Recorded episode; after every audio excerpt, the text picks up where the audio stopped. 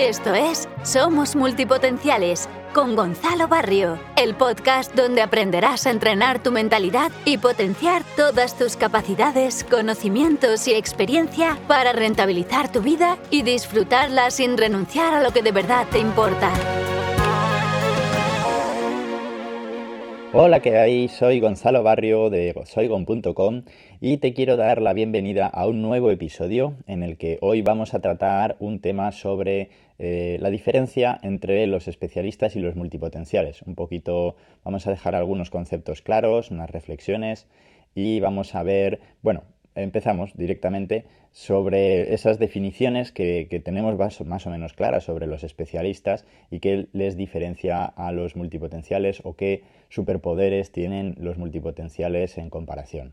¿no? Entonces, eh, bueno, los especialistas, como sabes, es pues cuando una persona recorre un camino dedicado a una sola rama o a una sola materia y eh, consigue pues autoridad o estatus sobre esa materia y también, bueno, pues un conocimiento amplio o una aptitud en, un área en particular.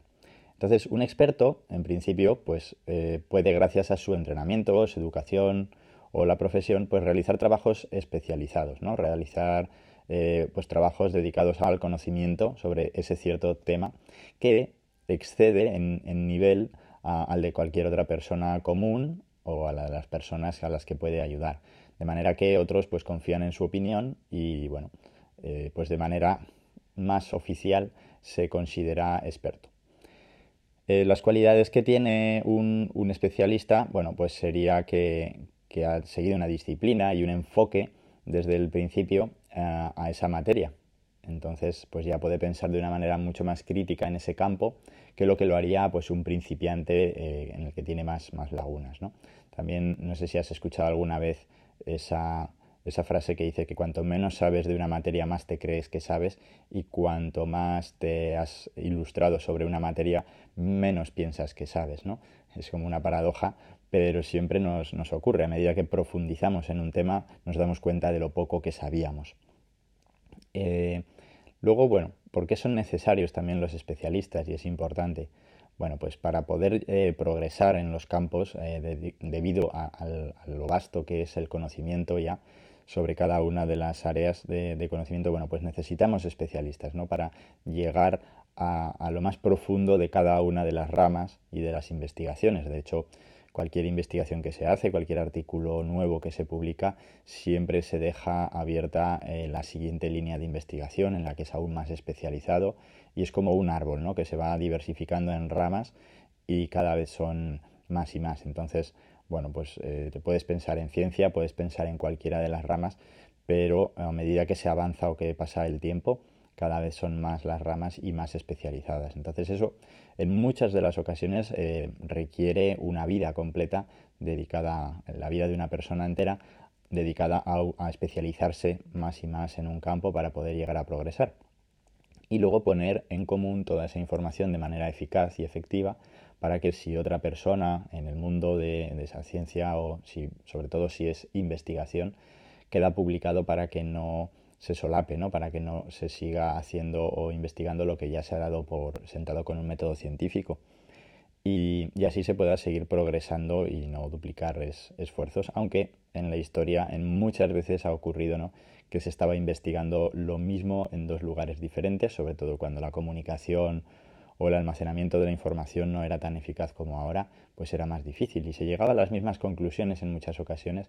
Eh, en algún caso, pues bueno, eran dos equipos de investigación en dos partes del mundo que no sabían el uno del otro y más o menos por las mismas fechas, pues podían llegar incluso a la misma conclusión o resultado. El caso es que, además de los especialistas, bueno, pues también, como sabemos, existen los multipotenciales, que son pues igualmente útiles o más dependiendo porque también tenemos que conectar. Y se ha visto muchas veces también el, mayor especialista en una materia no suele ser el mejor divulgador porque está enfrascado en, ese conocimiento profundo de, un área, pero sí que hemos visto que los mejores divulgadores, sin embargo, son multipotenciales.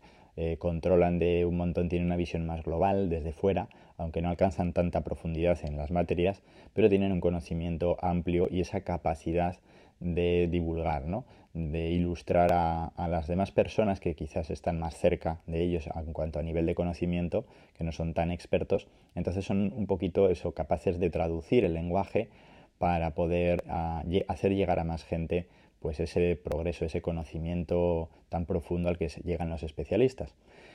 Y bueno, ah, no quiero tampoco, quiero desmitificar esto de ese miedo que tienen los multipotenciales, ¿no? A no son expertos en nada. Efectivamente, lo que no llegan es al nivel de profundidad seguramente de un especialista en una materia, porque sí que pueden ser expertos en varias cosas, ¿vale? Porque ¿qué hemos visto que era esa definición de experto? Pues cuando tienes unos conocimientos por encima de lo que sería lo común o la media. Y al final es si tú puedes ilustrar a otras personas o eh, dedicarles eh, ese tiempo para enseñarles algo sobre una materia en concreta porque tú sabes más, para ese grupo de personas tú sí eres un experto, es decir, es un concepto relativo. Aunque no seas el mayor experto de esa rama, de esa área de conocimiento, pues si tú puedes enseñar a 10, 15 personas, para esas 10, 15 personas tú eres un experto en esa materia. Y nos ha pasado muchas veces. A ti cuando te piden consejos sobre cómo instalar no sé qué cosa en un, en un ordenador, no serás informático seguramente, pero si ya has pasado por ahí y sabes hacerlo, pues para las personas que igual todavía no se manejan mucho, tú eres un experto en ese programa o eres un experto en arreglar cierto tipo de cosas. Entonces te pueden preguntar y tú puedes ayudarles. Y esto los multipotenciales se nos da muy bien, eh, pues un rápido aprendizaje, ¿no? Conseguir eh, tener un cierto nivel de conocimientos en muchas áreas diferentes. Entonces, podemos ayudar con muchas áreas de conocimiento, podemos divulgar sobre bastantes áreas en las que otros son especialistas y tenemos ese pensamiento y esa visión global que nos permite, bueno, pues enlazar y, ser también creativos, que es donde aparece la creatividad, es en la intersección, ¿no? Entre diferentes áreas de conocimiento. También, bueno, esos superpoderes, ¿no? De cambiar de modos de pensamiento. Seguramente conozcas a algún informático, algún ingeniero o alguien muy, muy, muy, muy técnico que tienen y tienes identificada la forma de pensar que tienen, analítica, ¿no?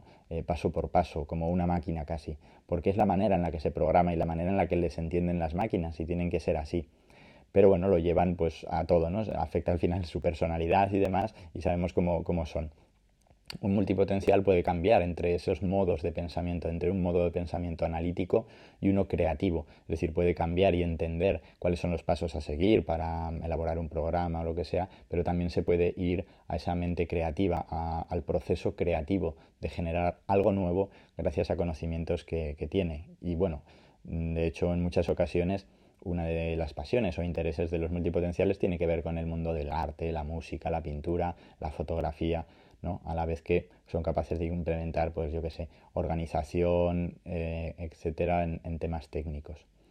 Aparte de eso, pues solemos ser muy entusiastas, eh, por eso lo de aprender mucho de una materia y luego, bueno, abandonarla o dejarla, tenemos esa curiosidad y esa capacidad de invención y también esa capacidad de sintetizar e innovar, como decía, mezclando esos conocimientos o esas áreas, ¿no? Eh, haciendo un aprendizaje transversal, llevándonos de un sector o una materia ideas que nos pueden servir en otro sector, en otra área. Y bueno, pues eh, con ese entusiasmo y demás, también por esa capacidad de inspirar a otros, de ilustrarles, pues somos buenos eh, divulgadores. Porque ahora sí que vemos que son tan necesarios unos como otros? Pues porque todo ese trabajo de fondo que hace un especialista o muchos especialistas en el mundo necesitamos conectarlos, necesitamos esos nexos de unión, esos multipotenciales que le van a sacar todo el partido ¿no? y que van a ver que algo que es puramente quizás teórico eh, se, se, puede aplicar a la práctica y se puede llegar a tener pues unas soluciones que a la, llevadas a la vida real ¿no? pues pueden ser muy útiles para, para todos. Por eso son ideales los puestos en los que tienen que ser creativos o de aplicación de, descubrimientos, por ejemplo una innovación o algún descubrimiento muy muy técnico en un área concreta, pues luego necesita de, esos multipotenciales, ¿no? que son capaces de verle la aplicación al mundo real. Eh, esas aplicaciones que es donde realmente está el dinero, porque muchas veces las investigaciones de ciencia pura, pues se dice, bueno, Claro, es difícil encontrar financiación porque dices tú, bueno, ¿y esto para qué va a servir? Porque eh, un técnico, un físico, un matemático que llega hasta lo más profundo del conocimiento de su rama, pues es difícil saber a priori para qué, para qué aplicaciones va a tener, ¿no? Eh, y un multipotencial o las empresas privadas que siempre están buscando pues esas nuevas descubrimientos son los que aterrizan y son capaces de rentabilizar esas grandes ideas o, descubrimientos. Y otra faceta también que, en la que pueden encontrar buenos puestos de trabajo en los que se sientan cómodos y motivados los multipotenciales son en los que ah, controlan diversas áreas ah, en un mismo día, ¿no? en, su jornada laboral normal.